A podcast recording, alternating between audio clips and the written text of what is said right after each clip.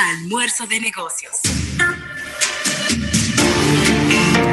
Bueno, y ya estamos por aquí de regreso en este programa Almuerzo de negocios con la estrella que más brilla, Eriden Estrella. Ya lo estoy produciendo en el aire, estoy como Jorge Castillo, estoy produciendo en el aire. Un Esa última generación de locutores que hizo nombre en la República Dominicana. Eh, ah, no, tú sabes que sí. O, con, o Luis Zapata Sánchez, uno de esos grandes amigos. Eso mismo, eso mismo, de esas radios de los años. Esos son frases de nuestros seguidores, los años 90. Y eso mismo. Finales de los años 80, principios de los 90. Eso es Raymond Pichardo ahí que me pone. Me, me, pone. Me cositas. Me pone rápido, me pone rápido. ¿Cómo estás, Eriden? Óyeme, la verdad que excelentemente bien, sumamente feliz. Oye, y, y está aguacero que no le da. No, no hay tregua. no a uno. Eh, eh, se arma un titingó eh, rápido en cuestión de 30, 40 minutos. Porque hace poco tiempo en la mañana estaba el sol realmente Súper soleado. Sí, de pronto viene este diluvio que, oye, me fue, fue fuerte, bastante fuerte.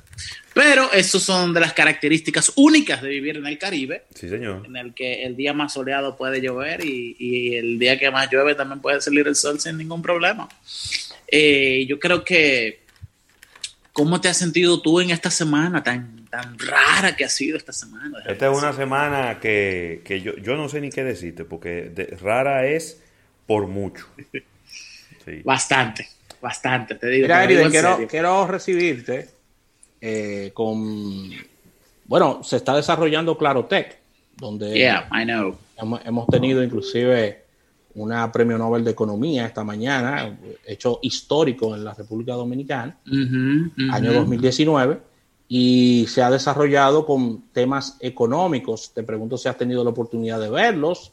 Eh, sí, Sí, y, estoy de acuerdo con ella. Básicamente ella dijo que no le recomendaba al gobierno dominicano detener la ayuda, eh, el patí, el quédate en casa de manera repentina en diciembre, porque si no eh, podía crear un efecto de bola de nieve, de recesión económica en la República Dominicana y sobre todo en el hecho de que tú no puedes, la frase que ella dijo es, tú no puedes actuar como que la pandemia no existe después de diciembre. Así mismo. Y eso realmente me chocó bastante, fue bastante eh, eh, clara en ese sentido. Y, óyeme, es verdad.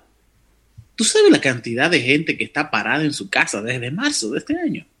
En suspensión, literalmente. Conozco varias. Sí, sí, sí. Y, y entonces quiero aprovechar eh, para hacer el condensado de lo que vamos a hacer de los temas. Y la verdad que a mí me parece absolutamente absurdo que el Banco Central de la República Dominicana ha creado un nuevo año base para el cálculo del índice de precios al consumidor de la República Dominicana, el cual viene siendo desde octubre del 2019 a octubre del 2020.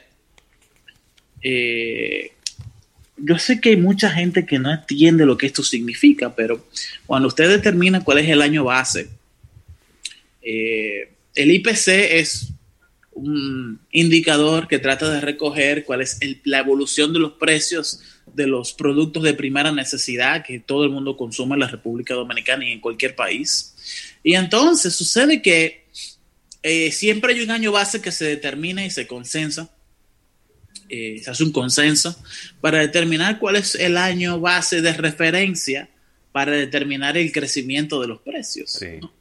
Y es necesario cuando usted lo que hace es eh, determinar un porcentaje. Uno siempre dice, este año los precios crecieron un 5%, o el año que viene los precios crecieron un 7%. Bueno, pues hay un año de referencia que es el año cero. Y entonces se ha determinado que ese año cero va a ser los últimos 12 meses que han pasado en la República Dominicana. Y el problema que yo tengo es muy fácil de explicar porque el año base debe de ser un año neutral, un año que se, que se considere como... Un año normal. Eh, correcto.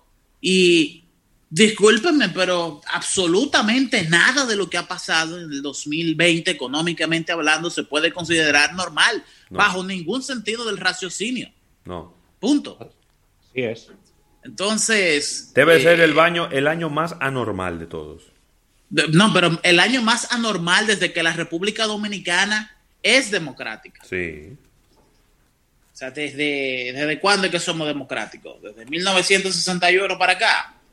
Hay gente que se resiste a, contar democracia antes de 1966, yo creo que, pero yo creo que podemos, podemos poner del 66 para acá. Exactamente. Entonces, óyeme, eh, ¿por qué? ¿Por qué tú seleccionar un eh, año como este, como un año base? Y la verdad es que primero hice un ejercicio de tratar de encontrar alguna bondad eh, técnica de seleccionar un año como este, como el año base. Y la verdad que no lo encuentro en términos de ciencia, de las ciencias económicas y de las estadísticas. Pero si, entonces, ¿por qué seleccionar un año como este? No, no. Bueno, pues eh, es muy fácil. Los, los precios están tan altos, los precios de las canastas familiares, porque hay tres, está la de bajo nivel, la de clase media y la más alta. Los precios están más, tan altos de los productos e insumos y servicios de primera necesidad que no importa prácticamente lo que pase en el 2021, siempre vas a registrar una deflación. Exacto. No importa lo que pase en el 2022, siempre vas a registrar, vas a, registrar una, disminución de los precios. O sea, discúlpeme, pero el plátano está incluido en las tres canastas. Claro. Y el plátano está desde abril de este año hasta la actualidad y no sabemos hasta cuándo baje en sus precios más altos de los últimos ocho años, diez años. desde el huracán George yo creo que no estaba ese precio. Entonces, la pregunta, la segunda pregunta es solamente el plátano que está caro. No. No, la verdad no, el huevo también está caro, el arroz también está caro, la carne también está cara. No, no, no. Yo sencillamente no estoy de acuerdo. Tiene sentido. Sí. El sentido, lo que pasa es que ese sentido no es el mejor de todo. No, claro, pero no tiene sentido tú compararte contra un año que ha sido tan malo y que los precios están tan altos porque tú vas a hacer una comparación que no te sirve para nada. ¿Para qué te sirve esa comparación? Pero ¿para qué te sirve? No te sirve para nada. Te sirve para decir que todo está bien y que todo está de maravilla y que este es el gobierno maravilloso y que sigue el milagro económico, Rafael Fernández. Claro que sí. De económica eh, Sí. Miren, eh, por ejemplo, tomamos de referencia cuáles han sido otros años, otros años base para el IPC. El 2007. Claro. Eh, cuatro años después de la crisis financiera del, 2000, del 2003. Tres. Un año en el que ya el gobierno que había ganado de Leonel Fernández, el segundo periodo de Leonel Fernández, ya estaba terminando. Ya se habían hecho todas las medidas económicas de estabilización, ya estaban entrando en resultado todas las medidas que se, se hicieron en el 2004, en el 2005. Otro año de referencia es el 2010. Muy buen año no entró dentro de la crisis del 2007, 2008.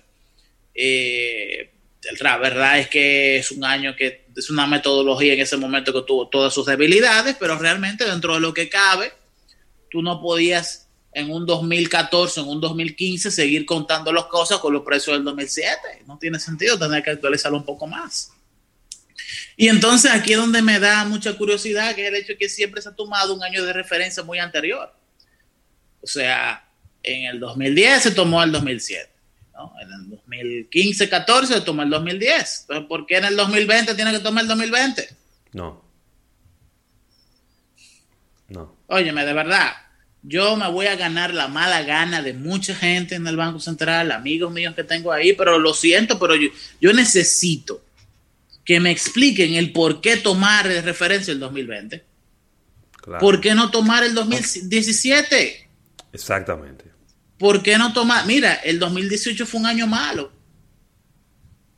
Fue malo. Pero ¿por qué no tomar? Es más normal que el 2020. Cualquiera es más normal que el 2020.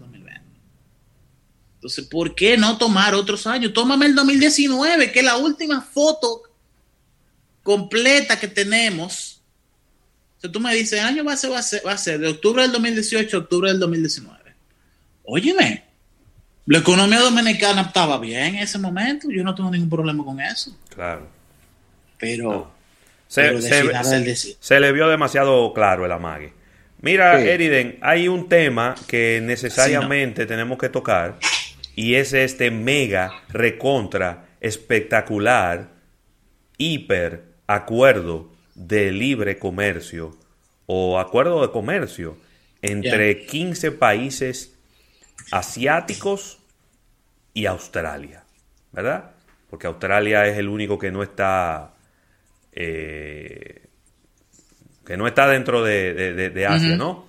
Eh, hablemos un poco de ese acuerdo, eh, qué implicaciones tiene para nosotros de este lado del mundo que esos 15 países hayan dicho, ven acá, vamos a ponernos de acuerdo para, para nosotros protegernos durante esta pandemia, porque creo que la motivación principal, por lo menos a los ojos del público, es la pandemia. Ok.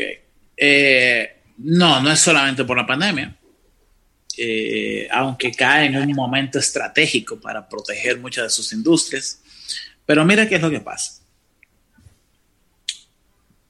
China y los países de Indochina, que son, yo no me lo sé todo de memoria, pero son Singapur, Malasia, Vietnam, Laos, eh, son unos países que están en la parte meridional de, entre, entre el Medio Oriente y Asia, ya como uno lo conoce, que empieza en China. Está Corea del Sur.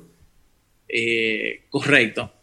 Son, es una región, vuelvo y te digo, sería bueno compartir pantalla. Es una región relativamente pequeña, ¿ok? Eh, que está tiene una conexión, ya sea precaria, ya sea muy buena, eh, terrestre y marítima, dependiendo de la distancia a la que tú estamos hablando. Pero el foco fundamental, señores, es que son países que dependen económicamente uno de otros, que las cadenas de abastecimiento están muy entrecerradas entre ellos mismos. O sea, los celulares Samsung se hacen en Corea del Sur muchas líneas de ensamblaje de ellos. Es verdad, los más caros. Pero la mayoría están en Vietnam. Entonces, Sony hace sus baterías en Laos. Y LG y Samsung hacen algunas de sus baterías en Malasia. Y para hacer prácticamente cualquier producto, ellos mismos se viven haciendo eh, eh, coordinaciones, compras y ventas entre uno y otro para alinear de la mejor manera posible sus, eh, sus líneas de abastecimiento, ¿no? sus cadenas de abastecimiento. Entonces, la idea fundamental de todo esto es Pero Ajá. Disculpa, te está, se está faltando una parte, no la principal, pero una parte importante de todo lo que tú estás diciendo, que hay países que han llegado a un acuerdo del bloque más importante comercial del planeta, este bloque asiático, que ni siquiera se hablan, que son enemigos y, que ha sido, espérate, y que ha sido, y ya para completar, y que ha sido para mí uno de los, desde el punto de vista de, de diplomacia, uno de los pasos más importantes en los últimos años, ponerse de acuerdo, aunque sea comercialmente, estos países, porque tú decirme a mí en el 2020 que Japón y China tienen un acuerdo de libre comercio, para mí eso es trascendental. pero es que el dinero es el dinero. A mí no me sorprende. A mí sí. No, ya en el mundo no existen ideologías políticas. En el mundo existe la ideología política del hacer cuarto. Y no es mentira que Japón depende de China y China depende de Japón. Son dos países que han estado, mira, China y Japón tienen que tener uno de los conflictos, culturales e históricos más largos de la historia. Sí. Bueno, a mí se me ocurrió la, a mí se me ocurrió la idea de decirle, de decirle a un japonés chino en el dominico americano cuando yo estudiaba inglés. Y ese, y ese japonés no me mató a mí, porque mucha gente se metió. Él me dijo en el parqueo, tú me lo vas a decir a mí. Porque, yo le he dicho chino en la clase ese japonés. Era matarme que iba porque sin ganas de ofender para los japoneses el ser chino es ser sucio. Sí, inferior. Corre y, y, al revés. Y al revés. El, promedio japonés que te digan, para el promedio chino que te digan japonés, es decir, primero decirles asesino. Sí. Y luego decirle nariz juntada. no, eh, realmente son países, pero que Japón le robó el alfabeto a China. ¿Cómo? Le robó la tinta roja y le robó la tinta negra a China. Es verdad.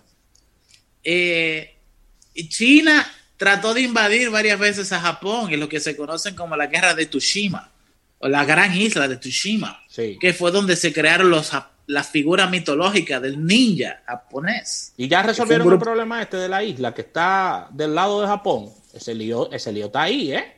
Ese lío va a quedar ahí. Ese lío, está ahí, ¿eh? Pero el tema está en que lo fabuloso del capital es cómo dos sociedades que se odian mutuamente hablando se ponen de acuerdo en lo económico porque necesitan hacer dinero, punto. Entonces, lo que trato de explicarles es a ustedes que estos países que están juntos en ese pedazo decidieron unirse para reforzar mejor sus cadenas de abastecimiento y cortar fricciones arancelarias entre ellos. Que haya más vías de comunicación aérea, marítima y que esa vía de comunicación tenga menor costo. Es un compromiso a largo plazo que están haciendo de no ponerse aranceles en un mundo en el que está completamente lleno de aranceles ahora mismo, absolutamente todo. Entonces, lo que trato de explicarles a ustedes es que es una alianza, pero es una alianza entre países que fabrican. Ahí era que iba a llegar. Son países de manufactura, desde la manufactura más pobre, de baja calidad, incompetente, manual posible, hasta la más alta. Sí. ¿Tú piensas que fue un error que, India se quedara fuera? Ay. No, no es un error. ¿Cómo? No, no es un error. Ay, Ravelo. Porque India está haciendo todo lo necesario para absorber la mayor cantidad posible de negocios estadounidenses que están en China para que se vayan hacia la India. Es verdad. Entonces la India lo único que quiere es asegurarle a quien sea que sea presidente estadounidense que está alineado con los intereses económicos, militares, geopolíticos, de crecimiento de Estados Unidos de la región. ¿Qué son los enemigos? Y Estados Unidos no ve de buen no ve de buen gusto este, este tratado. No lo puede ver. ¿Por qué? Porque pero no puede decir, de acuerdo. Pero no puede decir nada tampoco. Porque es el libre comercio. No, porque ahí está Australia, porque ahí está Corea del Sur y porque ahí está Japón y los tres son aliados de ellos. Es verdad. Bueno, Estados Unidos. bueno, Australia no tanto. Estados ¿eh? Unidos del, del Trump. Australia no tanto qué. Que no, es aliado de Estados Unidos. Más, más, de lo británico, pero de lo Sí, pero lo mismo, porque si, si A es, es amigo de B y B es amigo de C, A es amigo de C. Sí, pero es que esto es lo que pasa cuando tú has tenido una presidencia tan controversial como Donald Trump. Donald Trump le ha dado en la madre a todos los socios militares, comerciales y diplomáticos de Estados Unidos. No, yo lo sé. Empezando por Australia. Donald Trump bloqueó Huawei en Australia. Cuando tenían una propuesta económica más factible que la de que la de eh, Nokia y que la de Qualcomm. Eh, y aún así lo hicieron, pero el tema está en que no se llevan tan bien. Y Rafa está lo correcto en que Australia, como parte de la Commonwealth, se lleva bien con el Reino Unido. Pero el Reino Unido está a, Australia de Estados Unidos. Lo veo muy sí, Yo sí, sí, sí, sí, No sé si me estoy equivocando, pero lo veo no, muy alejado. realmente Australia ha sido ignorado por Estados Unidos en los últimos cuatro años, totalmente. Mira, Ravelo, tenemos, un break, o tenemos un break pendiente, ¿eh? Tenemos un break pendiente, Ravelo. No sé si es si lo hacemos ahora en timing, ya solamente tenemos cinco minutos, o si tenemos un par de minutos para él. Eh, vamos a hacer dos, minutos más, nos vamos al break y... Pero es importante que le recordemos a la audiencia, Rafael, claro, que esta tarde sigue Clarotec. Claro que, sí. Esta tarde todo el que quiera familiarizarse con el concepto de transformación digital, va a estar eh, David Rogers con la ruta hacia la transformación de las organizaciones. Súper interesante va a estar esto. Eh, y, bueno, y faltan ahí un par de conferencias más. Claro que eh, Interesantísimas de médicos y, gente relacionada con la salud y la economía. Así que si usted quiere verlo, esto, esto es completamente gratuito. Usted entra a través de clarotech.do. También usted puede ir a través de Claro TV a los canales 10 y 1010 y también a través del canal de YouTube de Claro RD. Ahí están las vías, de verdad que una, una cita obligada a este Clarotech, eh, tanto en la parte de salud como economía, eh, invitando al público a esto, Ravelo. Sí, sí, sí, así mismo. Así que nada, vamos, vamos a, pasar con, Nelson. Eh, vamos a despedir el programa, Rafael. Vamos a pasar con Nelson para que él coloque el, break que falta y nosotros nos quedamos aquí en la ñapa económica con Eriden Estrella. Que hay un par de preguntas pesadas ahí, Eriden. Ve chequeando en YouTube par de preguntas. Estamos en eso, estamos en eso. Eh, entonces. No, yo te tengo un par también. Así que vamos a agradecer a la Asociación La Nacional y el agradecimiento también a Centro Respuesta Nacional y Jumbo por el auspicio de nuestro espacio. Así que nos movemos a nuestro canal de YouTube y mañana nos unimos en 88.5 a partir de la una en otro almuerzo de negocios. En breve, más contenido en almuerzo de negocios. Exacto, en breve más contenido en almuerzo. bueno, entonces, eh, ¿cómo, nos afecta, ¿cómo nos afecta ese acuerdo, Eriden? Todos países fabricantes y, nosotros de este lado del mundo que queremos que atraer y que zona franca. Yo te voy a decir una cosa. Nos afecta. En el 2016, cuando yo era director de la revista Gestión y competitividad. Se estuvo manejando lo que era el TPP. El TPP son las siglas de un proyecto de libre comercio, el más grande que se ha planteado, creo que en la historia, que es el Trans-Pacific, el Trans-Pacific Partnership Agreement, que era literalmente los países de los que estamos hablando ahora, más un paquete de países de América del Sur, como Perú, como Chile, como Argentina, los que daban costa hacia el Pacífico, incluso México estaba incluido ahí. Sí. Eh, y el tema del, del TPP era la misma idea de este Tratado de Libre Comercio. Es unificar las alianzas comerciales entre todos los países del Pacífico que producen, que manufacturan. Y ese tratado se fue al trasto por dos cosas. Uno, porque a Donald Trump le dio la gana de no firmar. Después de que eso lo, la arquitectura de todo eso fue Barack Obama. Y segundo, porque fue extraordinariamente polémico. Julian Assange en Wikileaks publicó, yo no sé cómo fue que lo hizo, pero publicó como 10 borradores, uno atrás del otro, de cuáles eran las negociaciones sobre el TPP que se estaban llevando secretamente en Suiza. ¿Cómo? Porque era en Suiza que se estaba llevando a cabo, en secreto. Y cuando la gente empezó a ver esos leaks, de Julian Assange, que al final fueron todos ciertos, no hubo ninguno, increíble. Eh, eh, el trabajo, yo no sé quién fue que se lo estaba pasando, el día de hoy no se sabe quién fue que se lo pasó. Eh, a ellos se estaban poniendo de acuerdo para crear una corte comercial supranacional a todos los países que estaban ahí, que tenía la capacidad de ejecutar un juicio, una indemnización comercial, si los tratados que tenían las empresas entre cada uno de esos países era expropiado por algún gobierno. Ustedes están oyendo lo que le estoy diciendo. Era que la Suprema Corte, por ejemplo, un ejemplo, que la Suprema Corte de Japón creaba una sentencia que iba en contra de lo que decía alguna empresa de ese y esa empresa se iba a esa corte internacional y podía demandar a Japón. Wow. Una vaina fuertísima, viejo. Eh, que va incluso de, va en contra de todos los principios del comercio internacional y de las leyes internacionales. porque era supranacional el, el organismo. Sí.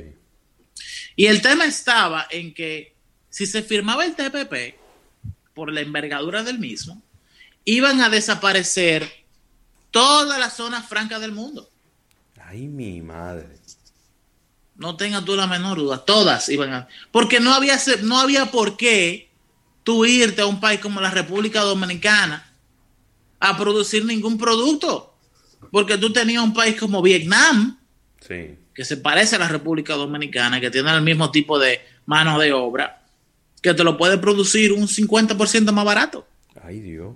Que, que mencionas a Vietnam y se, y se convertirá en un player importante para desplazarnos mercados con relación a eso. Estoy revisando Exactamente. la estoy revisando la producción de Vietnam y produce Ravelo a nivel agrícola los mismos productos que República nosotros. Dominicana, que nosotros con una población de 95 millones de personas. Exactamente. Y, una ley laboral mucho más fácil que la de nosotros. Exactamente. Y un, muchísimas menos garantías. Y un, y un pueblo, un país enfocado a la producción agrícola, no, no a la parte de turismo. Es decir, Correcto. la agricultura se utiliza ya para las personas comercializarlo y para comer. Es lo que te quiero decir. Entonces, ahí, hay, ahí hay un tema para nosotros. ¿eh? Eh, el tema está en que, pero no solamente para nosotros, para toda Latinoamérica. Todos los países que tienen zona franca se iban a ir de este lado del mundo, se iban a ir a pique.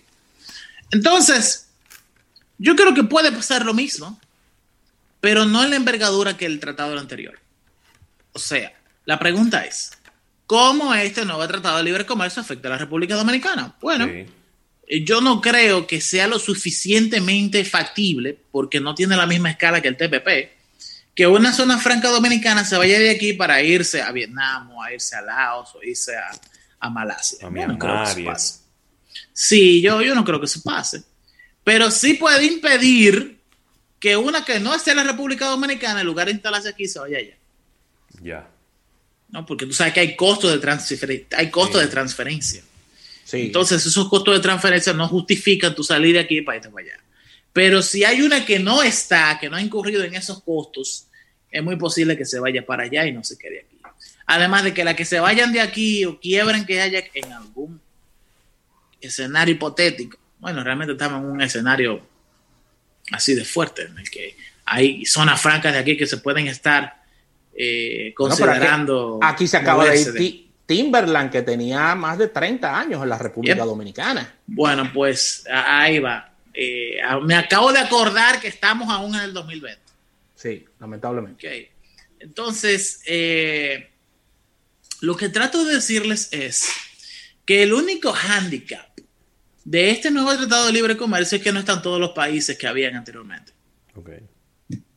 Y que la medida de que se vayan uniendo más, esta región va, a reducir sus incentivos hacia poder eh, establecerse más zonas francas acá. Entonces, aquí viene la primera pregunta, que es de mi hermano del alma, Junior Beltré. Sí.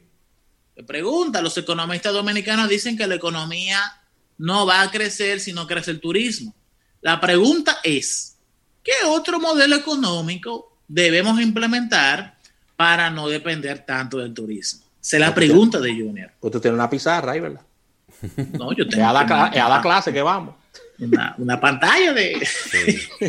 Eh, príncipe, manufactura. Claro, y exportación. los países como nosotros, los países como nosotros tienen porque es que hay un esquema mundial establecido. Hay economías subdesarrolladas o no desarrolladas. Hay economías en vía de desarrollo y hay economías desarrolladas. Pero realmente lo que esto significa es que hay economías desarrolladas que tienen manufactura de alta tecnología y tienen industria de servicios altamente desarrolladas. Entonces está la otra categoría, que es la del medio, que es donde hay economías que no tienen una industria tan desarrollada, pero que sí tienen una industria de servicios, no tan high-tech como la primera, pero no está tan atrás. Y están los países que no tienen ninguna de las dos. Hmm. ¿Se entiende? Sí. El tema está en el que el rango de preparación de los profesionales de cada país va como bajando. ¿no? En Estados Unidos tú tienes de todo en países como nosotros tiene un poco de todo y en, los países que tiene un poco de todo, pero en menos escala. Y en los países que no están desarrollados, sencillamente no tienes, no tienes de nada, como Haití, por ejemplo, o Costa de Marfil. El tema está en que hay que desarrollar la manufactura. Claro. Nosotros tenemos, señores, miren, de verdad, de verdad. Si ustedes quieren, vamos a hablar aquí de qué es lo que hay que hacer para desarrollar la República Dominicana. Eh, y aquí no tenemos un famoso eh, plan de desarrollo a 10 años que... no me hable de eso, muchachos. ¿Eh? Aquí, no, hay, un plan. No, son como unos... ¿Mm? Es que son, son unos planes que, que es como tirándole piedra a la luna. Sí, y esos planes siempre, cada vez que viene un gobierno nuevo, lo, lo, lo agarra y lo engave. Vengan a ver. Hay un libro que se llama Economía Política Dominicana de un señor que se llama José Luis Alemán. Te está invertido. Tremendo libro. José Luis Alemán fue un padre católico que murió en el 2006, 2007, por ahí. Y él escribe este libro y le dijo a Ramón Pepín que se lo publicara, que le hiciera ese último favor. Y yo no creo que ese libro se vuelva a imprimir de nuevo, porque yo creo que perdieron dinero. Con cada uno de los libros que corrió y imprimió de esto, lo perdió Pero hay una cuanta gente que tenemos. La economía política no es política económica. La economía política es la rama de la economía que estudia cómo se organiza la sociedad alrededor de los recursos y cómo el gobierno interviene para eficientizar esa organización. Este libro es una de las investigaciones más profundas sobre qué diantre es lo que tenemos que hacer. Y créanme que gran parte de la Estrategia Nacional de Desarrollo estuvo inspirada en lo que escribió José Luis Alemán en este libro. Miren, lo que tenemos que hacer es literalmente reformar el sistema educativo de la República Dominicana y olvidarnos de los médicos y de los abogados y de los publicistas, de los mercadólogos y de todo lo que no sea algún tipo de ingeniería. Ok. Perdón. Miren, yo soy economista, ¿eh? yo no soy ingeniero, yo soy un, Lo mío es una ciencia social. Ok. Eh, al final, yo, yo, mi carrera tampoco cabe dentro de lo que oh. José Luis Alemán plantea. Pero lo que plantea es que tenemos que migrar todo el aparato de formación educativa de la República Dominicana hacia las ciencias, hacia literalmente formar mayor cantidad de ingenieros, pero no solamente ingenieros civiles, sino ingenieros electrónicos, ingenieros en química, ingenieros en agropecuaria, ingeniería pura. Y que la gente que no tenga el talento de llegar ahí, entonces tecnificarlos. Y tecnificarlos a base de todo el enjambre, todo el esquema de tecnificaciones internacionales que existen en el mundo. ¿no? Hemos hablado varias veces de esto, que usted quiere ser, usted no, no puede ser ingeniero eléctrico, pero déjame decirle que usted no tiene que ser ingeniero eléctrico. O sea, Porsche, Volkswagen, eh, BMW, eh, Volkswagen, incluso México, no necesita tantos ingenieros, pero hay otras tecnificaciones que te dan la capacidad de concebir, diseñar, eh, implementar y operar soluciones de ingeniería sin tener que ser ingeniero eléctrico. Entonces era como que tomar el Infotep y multiplicarlo por mil. Wow. Y tomar la escuela pública y dar filosofía y dar matemáticas desde el principio y dar diseño y, reformar el currículo formativo. Por el otra parte, para no abundar mucho en eso, tenemos que nosotros internamente regular el esquema de producción de la República Dominicana y homologar los esquemas de producción de calidad internacionales. Hacer que la mayor cantidad de empresas posibles produzcan la mayor cantidad de servicios y de artefactos posibles para que puedan ser vendidos fuera y no para el mercado local. ¿Me doy a entender por dónde voy? Sí, claro. Ok. Y entonces el gobierno tiene que hacer dos cosas. Primero, eh, reestructurar completamente el sistema tributario para pasar de la tributación al consumo hacia la tributación por rentabilidad, o sea, por impuestos sobre la renta. Y que el gobierno tiene que subsidiar las exportaciones para bajar el costo de exportar hacia otros países. Entonces, eso también implica que el gobierno tiene que ser más tecnológicamente avanzado. El gobierno tiene que abrirse a los mercados electrónicos internacionales, levantar las necesidades de esos mercados y traer esos requisitos para producir esos servicios y, esas, y esos artículos de la República Dominicana. O sea, lo que él dice es que somos 10 millones de gente. Sí. Y somos 10 millones de gente que le puede servir no necesariamente tiene que servirle a 7 mil millones de gente en, el mundo, pero puede servirles a los, a los a las 700 millones de personas que más dinero tienen en el mundo. Haciéndolo con calidad. Y hay que abrir el sistema educativo dominicano hacia profesores extranjeros, o sea, profesores de toda parte del mundo que puedan venir para acá a dar clases en primaria, en bachillerato, en las universidades. Hay que invitar a formar eh, institutos tecnológicos de todas las áreas que puedan competir con laboratorios igual como lo hay en Latinoamérica. Y básicamente fue una orientación completa hacia las ciencias en todas las eh, áreas y que se creen lo que él dice, que son efectos de agregación que es que tú tienes un grupo de físicos, matemáticos de la República Dominicana y tú creas un instituto de, física avanzada y eso va a atraer físicos de otras partes del, mundo a trabajar aquí en la República Dominicana. Y esa gente viene con tecnología, viene con conocimiento que no solamente ayudan a la física, ayudan a la economía, ayudan a los servicios, ayudan a, cualquier te digo dónde está, dónde está el pequeño detalle, el pequeño fallo de todo eso que tú acabas de decir. Sí. Que eso es a largo plazo. Ah, no, claro. Y nada en este platanal funciona a largo plazo. El largo plazo de este país son cuatro años. Bueno, joder. Aquí todo se piensa en cuatro años. No jodimos. Como mucho en ocho. Más de ocho años. Aquí nadie piensa más allá de ocho años. Bueno, pues nos jodimos entonces, porque las agendas de desarrollo, incluso de países competidores de nosotros. ¿eh? México está pensando, México está pensando hace rato, en el 2035. México está pensando en el 2040, Chile está pensando en el 2040, Costa Rica, Honduras, eh, están pensando a largo plazo.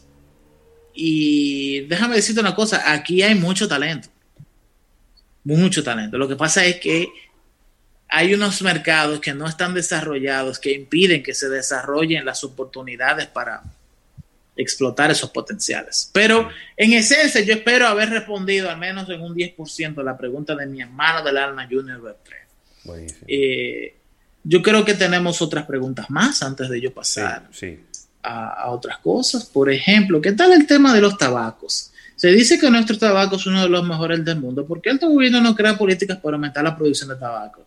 Bueno, porque la medida que tú incrementas la producción de tabaco, entonces tienes que gastar más en salud pública. sí, pero tabaco, pero tabaco para exportarlo. Ahí es donde Entonces lo mejor es producir tabaco, como señores, mire, tenemos el mejor tabaco del mundo. Sí. Le ganamos, A, le ganamos a, Cuba. Hace, mucho, ahora estamos compitiendo con Nicaragua. Hace como cinco años, exactamente. El tema está en que lo que se debe hacer es para exportar. Y lo mejor sería que no se exporte el tabaco, sino que se arma el tabaco en la República Dominicana que se haga aquí, que se enrolle y se, meta en una cajita aquí. Así que se está haciendo en su, gran mayoría, porque antes se mandaban las hojas de tabaco, pero lo importante es que se mande el producto con el valor agregado ya. Exactamente.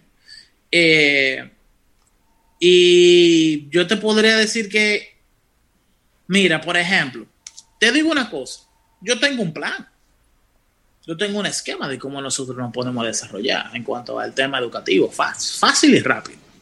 Por ejemplo, Microsoft tiene que tener como 20 años con una serie de certificaciones de, para ser profesional Microsoft certificado. Eso significa que tú eres un hombre que, o una mujer o una niña que maneja a la totalidad todas las tecnologías de Microsoft. Las tecnologías de Office, de networking, de Ofmática, de Deep Learning, toda la plataforma de Azure. Y esas son certificaciones, hermano, que tú las saques en tres meses. Sí. Son difíciles, no son fáciles, tienes que estudiar mucho. Pero una vez tú estudiaste, el mercado tuyo es global. Así mismo como lo tiene Microsoft, también lo tiene Google. Google tiene su cloud platform con una, un paquete de servicios que literalmente parecen de ciencia ficción. Sí. Ustedes ven lo que, lo que hace Google con el tema de los live action transcription, live transcription. Sí. una gente te está hablando en hindú o en ruso y tú le dices CC al menosito de CC, close caption, y tú le dices el idioma tuyo, te lo va traduciendo en tiempo real. Ese tipo de cosas. Esos, esos son servicios que se venden. Esos son, pero eso es parte del ADN de, de Sergey Brin y de, y de Larry Page como, como creadores de Google. Ellos siempre vieron, eh, vieron a Google como una plataforma importante educativa. ¿eh? Exactamente. El tema está en que eh, Google tiene esas tecnologías ahí y ofrece también certificaciones. Entonces, para no hacer el cuento largo, Amazon también lo tiene. Facebook acaba de lanzar una para mi pymes con tecnologías para que las MIPIMES lleguen a un mayor mercado internacional. Entonces, si tú, y eso vale chile, porque la mayoría son gratis, si tú como gobierno le dices, mira tu internet ahí, te voy a pagar los 10, 12 dólares que vale la certificación es, apréndetelo y te pagamos los 12 dólares. Y tú pones todo muchacho, fajado desde carajito, que están jugando League of Legends, que saben programar, que están metidos en una computadora, tú decirle, yo te voy a pagar a ti el examen de certificado de tecnología de Microsoft y tú vas a empezar a trabajar desde ya. Y no tienes que ir a la universidad, porque tú una formación técnica internacional. ¿Y tiene asegurado trabajo? Papá, tiene asegurado trabajo fuera, ganando en dólares, y, va a ganar, y vas a gastar en pesos. Ya. No tiene que pasar cuatro años formando un muchacho, gastando cuarto, sin salir de su casa. Lo sin ninguna, sin ninguna, eh, vamos a decir, sin, sin ningún tipo de, de, seguridad de que lo que él estudió le va a significar un empleo. En lo absoluto. Porque tú no tienes ningún seguro. y lo mejor del mundo es cuando usted se vuelve ambicioso y te saca la certificación Microsoft la certificación de Google, la, certificación de Amazon, la certificación de Oracle, y ahí sí es verdad que no hay forma en la que una empresa no te pueda contratar. Porque ¿qué empresa es esa que no utiliza tecnología de Microsoft, ni de Amazon, ni de Microsoft, ni de Google, ni de Oracle? ¿Cuál es esa? ahí está, es verdad. ¿Qué empresa es esa que no usa nada de eso? No. Es una estupidez es una empresa que, que, está picando piedra y ya está para eso que es una a, a, ese, a ese modelo le quedan, le quedan 15 años por lo menos. Entonces, príncipe, esa es mi idea, cójala, no la voy a, no la voy a cobrar. Sí. El Ministerio de Educación Superior, Ciencia No, el ministerio volvió, el ministerio volvió a hablar disparate el día de hoy, que me disculpen. ¿Cómo? Sí, que me disculpen, de que van a, a hacer unas licitaciones para comprar dispositivos electrónicos y para mandar a hacer unos cuadernillos. Estamos hablando de 15 mil millones de dólares. Perdón, 15 mil ah. millones de pesos. Ah. Rafael, 15 mil millones de pesos para dar clases por televisión. Óyeme, eso es una importante parte del presupuesto. Mm, de verdad que... Y, y, y ya nos dijeron el otro día que eran 34 mil millones de dólares, de pesos, para comprar tabletas y para comprar computadoras para darle a los estudiantes y al final no, no, pudieron hacer nada de eso porque eso no iba para ningún lado, no iba a funcionar. Mira. Ahora van a, van a seguir con el mismo relajo. Señores, háganse de cuenta que este año escolar es un año de transición. Háganse de cuenta de eso. Y ya, y, cojámoslo con calma. Es decir, tenemos que ser realistas en qué es lo que está pasando, Eria. Mira, eh, yo le armé de estos ejercicios que yo hago, yo mismo, antes de yo ponerme a hablar con ustedes, yo me hago un resumen, yo me escribo lo que yo estoy pensando. Porque yo no puedo venir aquí a hablarle a ustedes de una cosa, de una idea que yo todavía no he, no he pulido. Entonces yo le escribo y la leo y la leo y la voy puliendo, la voy editando. Miren, yo armé un sistema educativo digital. Eh, sin un chele, loco. O sea, ¿de qué yo estoy hablando? Eriden, ¿cuáles son las tecnologías que se necesitan para hacer una escuela online en línea? Bueno, se necesita una conexión a internet, se necesita una laptop. Esas son cosas que tienen que tener los muchachos de por sí. Pero ¿cuáles son los servicios y las tecnologías? Bueno, príncipe, yo encontré un servicio de Google que es más avanzado que el Classroom, que salió hace poco tiempo. Porque ya Google tiene a lo que se llama Google Classroom, que sirve como un aula virtual. Pero esta es para primaria y secundaria. Classroom es para universidades. Entonces, eh, gratis me permite tener conferencias por Google Hangouts. Gratis. Lo ponen ellos, lo cual. O sea, no, eso no tiene un costo. Nada más tiene que abrirte una cuenta de Gmail. Sí. La, y la otra pregunta es, está bien, ya tú tienes el medio, pero ¿qué es lo que tú vas a dar por ahí? Oh, déjame decirte que la Fundación Bill y Melinda Gates fondean una ONG que ellos hicieron un libro de historia mundial, un libro de matemáticas, un libro de química, un libro de biología, un libro de álgebra, un libro de estadística, un libro de economía, un libro de finanzas personales, un libro de finanzas del hogar, un libro de ética, un libro de historia de la filosofía. Open source. Claro. Traducido al inglés, al español. Finlandia pagó para que se lo tradujeran al finlandés. Y entonces tú tienes todos los libros que tú necesitas de primero de primaria a octavo de primaria y lo de bachillerato. Ya tú no tienes que pagarle a nadie derechos por tener libros digitales. ¿Por qué? Porque el conocimiento es libre, es libre de hace muchos años. Además de que el, conocimiento químico es de alguna de estas materias tan básico que no cambia, tiene, tiene que tener ciento y pico de años sin cambiar. Y son unos currículos de ciencia, mano, que increíble. ¿Quién se sabe aquí el ciclo entero del hidrógeno? Nos enseñan el ciclo del agua pero no el ciclo del oxígeno. ¿Eh?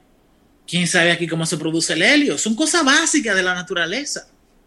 ¿Cómo se organiza un bosque? Tú sabes que hay algunos eh, tipos de, de árboles que crean figuras geométricas en un bosque, porque es la distribución óptima del espacio que ellos necesitan para tener los nutrientes que necesitan. O sea, los árboles en un bosque no son completamente aleatorios, sino que tienen patrones de dispersión.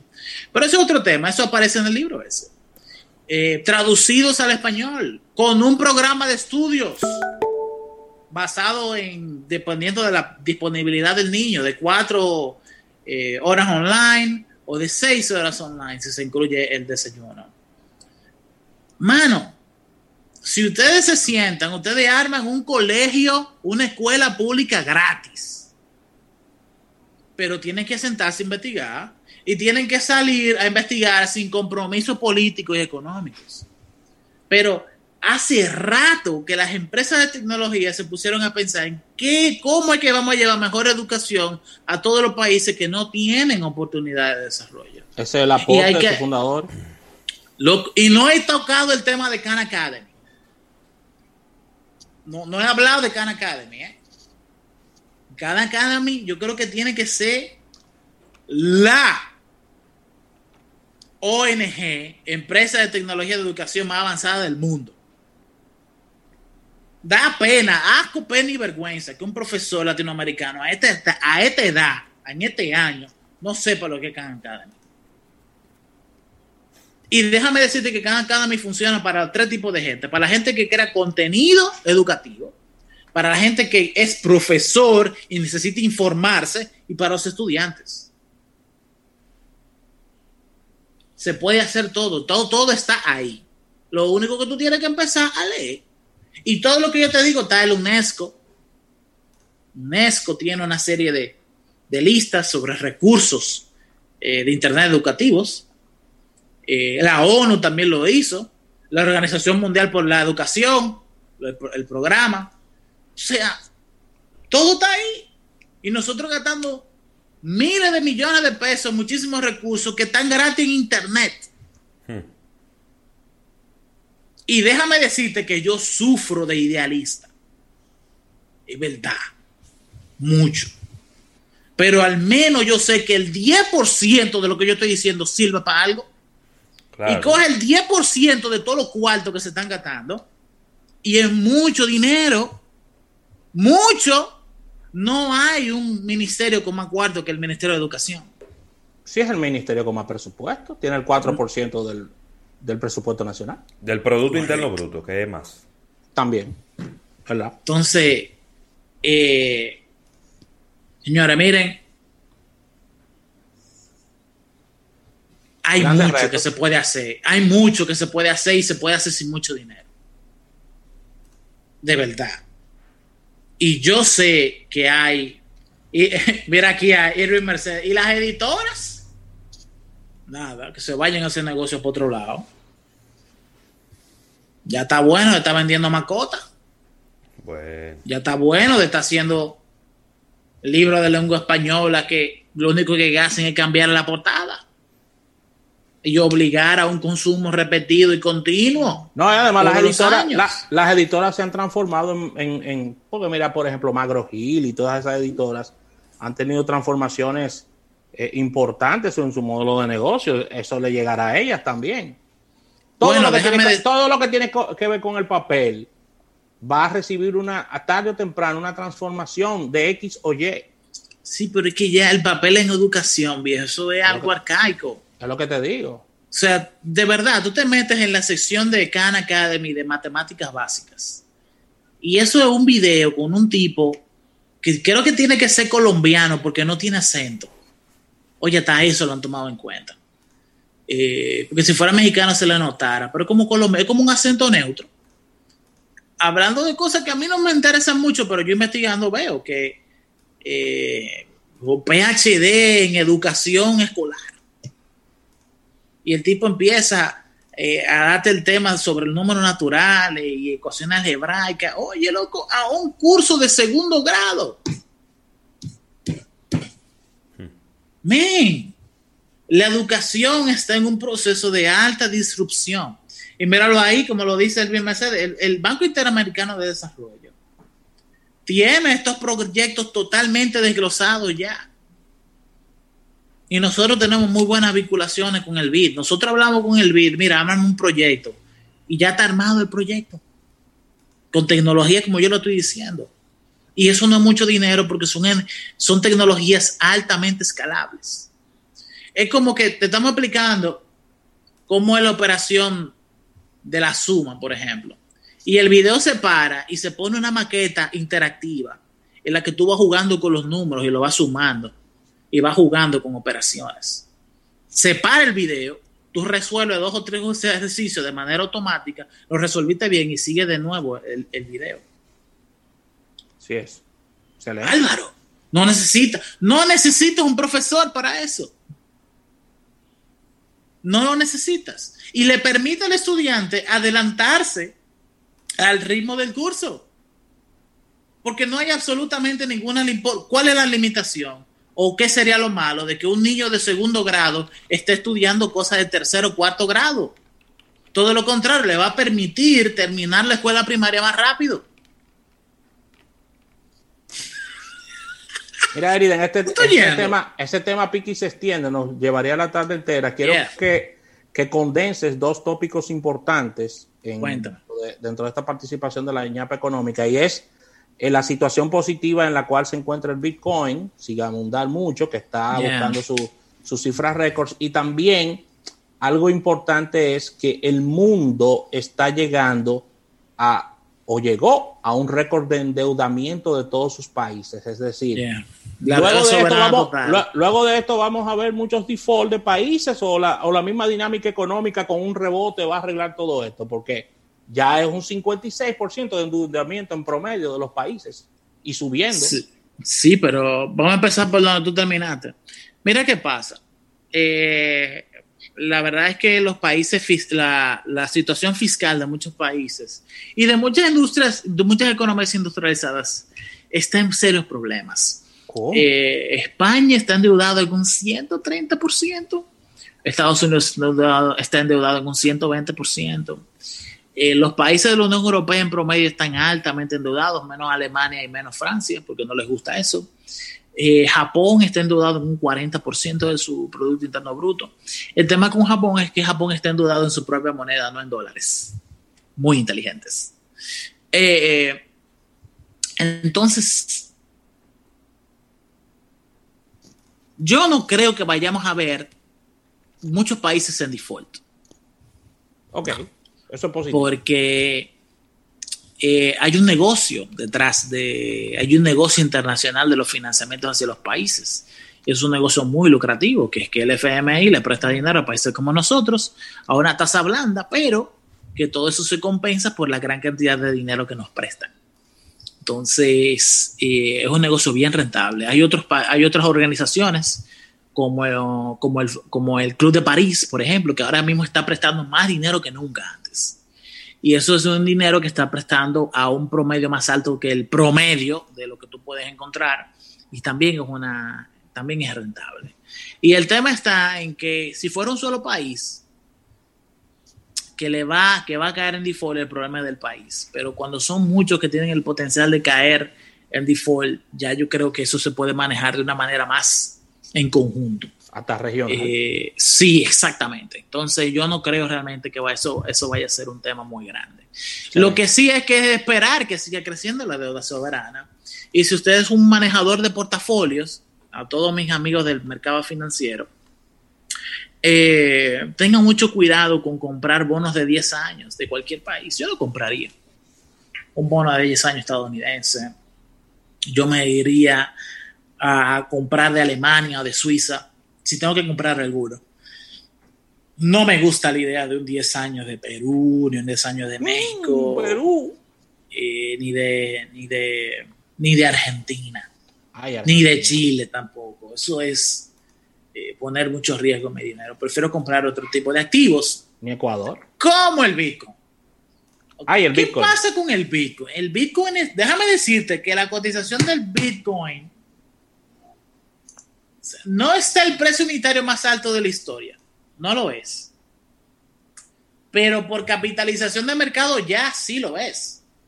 O sea, estamos en los 17.920 dólares. El precio más alto que ha habido unitariamente hablando ha sido de casi 20 mil dólares a finales del 2016. Pero el tema está que hoy hay más bitcoins que hace cuatro años atrás. Por lo tanto, la economía del bitcoin es hoy más grande de lo que era anteriormente. ¿Qué es lo que pasa?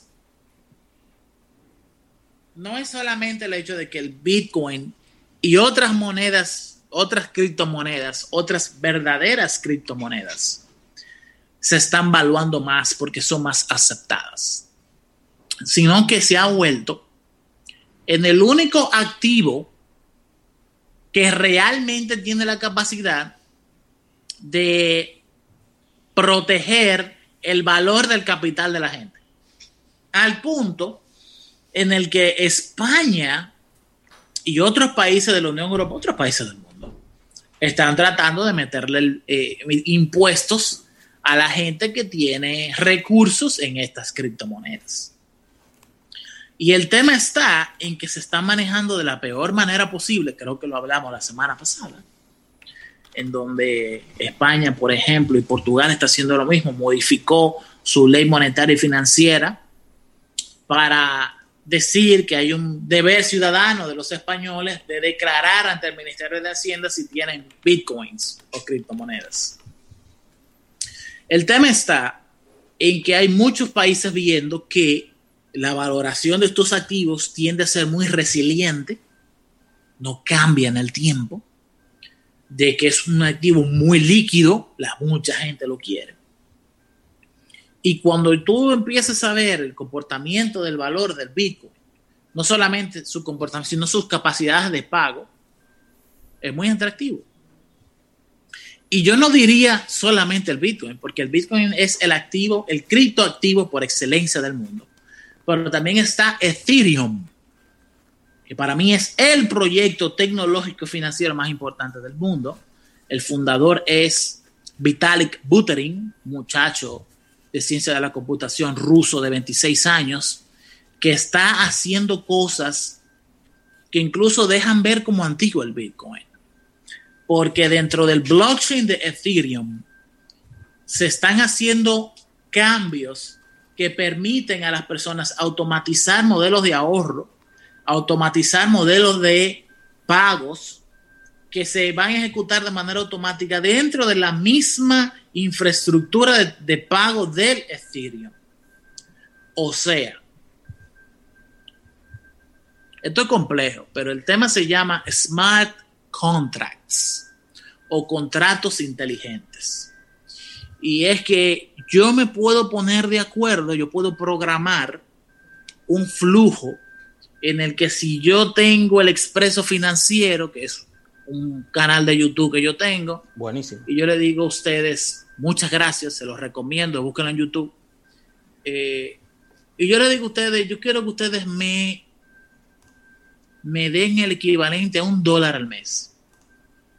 Ustedes pueden programar en su wallet de Ethereum que todos los meses me llegue a mí esa cantidad.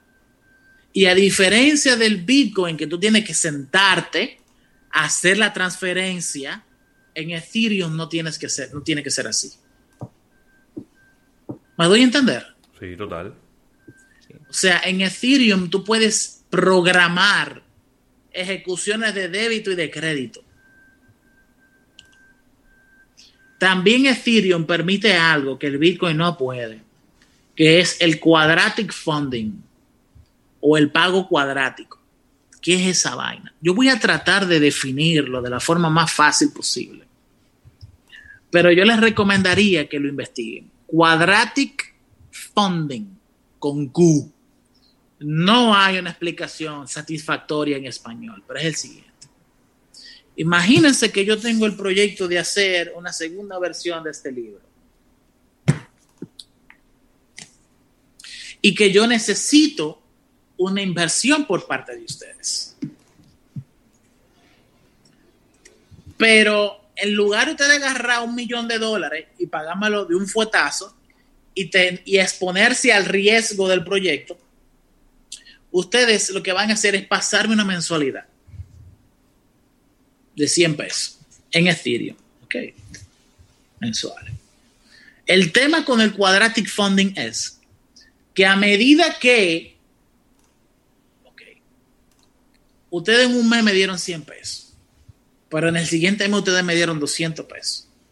Y en el tercer mes ustedes me dieron 500 pesos. O sea, bajó la aceleración del crecimiento del bajó la cantidad de dinero que ustedes me daban. Bueno, pues cuando el libro empiece a dar cuarto, el primer pago que yo le voy a dar a ustedes va a ser de 100 pesos. Pero para el segundo pago, el segundo pago que yo le voy a dar a ustedes va a ser del 100% del dinero que, que yo le pagué a ustedes la primera vez. O sea, el quadratic funding se comporta como una ecuación cuadrática en la que el aumento en el crecimiento del dinero que ustedes me dio se replica en el aumento en el crecimiento de los beneficios que yo le voy a dar. Y también sucede lo contrario. Si ustedes me dieron 500 pesos al principio y al segundo pago me dieron 100, bueno, pues la primera vez que yo le voy a pagar a ustedes, yo lo voy a pagar 700 pesos y después en el segundo pago lo voy a pagar menos de 700 pesos, porque en el segundo pago que ustedes me dieron, me dieron menos dinero. Y en lugar de ustedes pagarme un millón de dólares al principio, invirtieron, se expusieron al riesgo mío y de igual manera tienen acceso a una rentabilidad proporcional de los beneficios que ustedes me dieron a mí. Me enredé muchísimo, pero por ahí es que va la idea. Oye, la ramificación de, lo que pudiera ser una criptomoneda como esa, increíble, de verdad que sí. Pues gran futuro para la misma, para las mismas criptomonedas y inclusive los bancos centrales estarían lanzando de algunos países eh, criptomonedas eh, propias. Eh, no, espérate. Todos los países del mundo van a lanzar una moneda digital. no es una cuestión de si lo van a hacer, es una cuestión de cuándo. ¿De cuándo? Y el mismo Banco Central Dominicano debería de empezar a pensar en cuáles son las características del peso digital dominicano. Ay, el peso digital dominicano. ¿Se, sí, oye, ¿se oye bonito eso? Eso se lo vamos a dejar. Eso se lo vamos a dejar al próximo gobernador. ¿Es verdad? Yo estaría encantado de hacer un proyecto como ese. Yo lo puedo programar y hacer en un paper de cinco páginas y explicarlo. ¿Cómo es que tiene que funcionar? Pero al final va a haber que hacer uno. Porque es lo mismo, es una representación para la economía digital del peso dominicano, bajo el control y el auspicio del Banco Central. Bueno, Eriden, creo que hemos conversado bastante. No sé si tienes alguna, alguna otra precisión ya para compartir. No, muchacho, no. Ya, ya tenemos 37 minutos que si me dejan aquí terminamos a las 5 de la tarde. Pero yo realmente lo que quiero es decirles que vivimos en un momento muy emocionante. Es un momento que están cambiando muchas cosas y que es un momento en el que hay que educarse la mayor, de la mejor forma posible, al respecto de todo. Yo nunca me había encontrado, yo estoy en almuerzo de negocios desde el 2011, y nunca me había encontrado en un momento en el que era tan difícil formarse una opinión sobre un tema. Es muy difícil muy complejo. hoy día. Es más difícil hoy saber qué, quién, cómo, cuándo y dónde de un tema que cuando yo empecé en almuerzo de negocio. Sí, sí, totalmente. Porque la complejidad de los temas es más alta, pero sobre todo porque las redes sociales son cada vez más imparciales. Perdón, son cada vez más parciales es difícil tú encontrar información de calidad en cualquier lugar ahora mismo. Para la semana que viene, Eriden, citas obligadas, hay que hablar, hay que hablar de la Navidad, de que, tú vas a cenar, de que tú vas a cenar el 24, si va a haber puerco. No, de, la, economía, Creo que voy a almorzar. Como debe de ser. Y hay que hablar de Black Friday también. Ya la semana que viene, en su semana ya tope, así que anótalo ahí en agenda. Te voy a decir una cosa el Black Friday más digital que vamos a tener, que, vamos a tener la historia. Lo primero que no va a ser un Black Friday, va a ser un mes entero. Sí. Exactamente. Sí. Pero yo creo que va a ser un boost para todas las empresas que tengan algún servicio digital. Eh, realmente va a haber una transición muy fuerte en este año. Y la gente va a comprar, pero va a comprar las mejores ofertas. Ya se acabó el tiempo de engañar. Así es. Así que, Eriden, gracias. Gracias a nuestro público que ha estado ahí en YouTube. De verdad que siempre Eriden dando en el tope de las visitas eh, de nuestro canal. Agradecer a todo nuestro público que nos ha acompañado en esta ñapa en la parte económica y mañana es unirnos, Ravelo, en otro almuerzo de negocios, ya a partir de la una viernes. Vamos a estar con nuestros temas tradicionales y, y nuestra sección estelar de marketing deportivo. Así que feliz tarde nos reunimos en otro momento y si encontraste toda esta conversación en desarrollo, esto queda en nuestra biblioteca de YouTube, en nuestro canal de Almuerzo de Negocios. No olvidando darle, darle a la campanita y darle like también para que estemos contentos. Así que nos despedimos, señores. Siganla pasando bien y nos unimos más adelante. Bye, bye.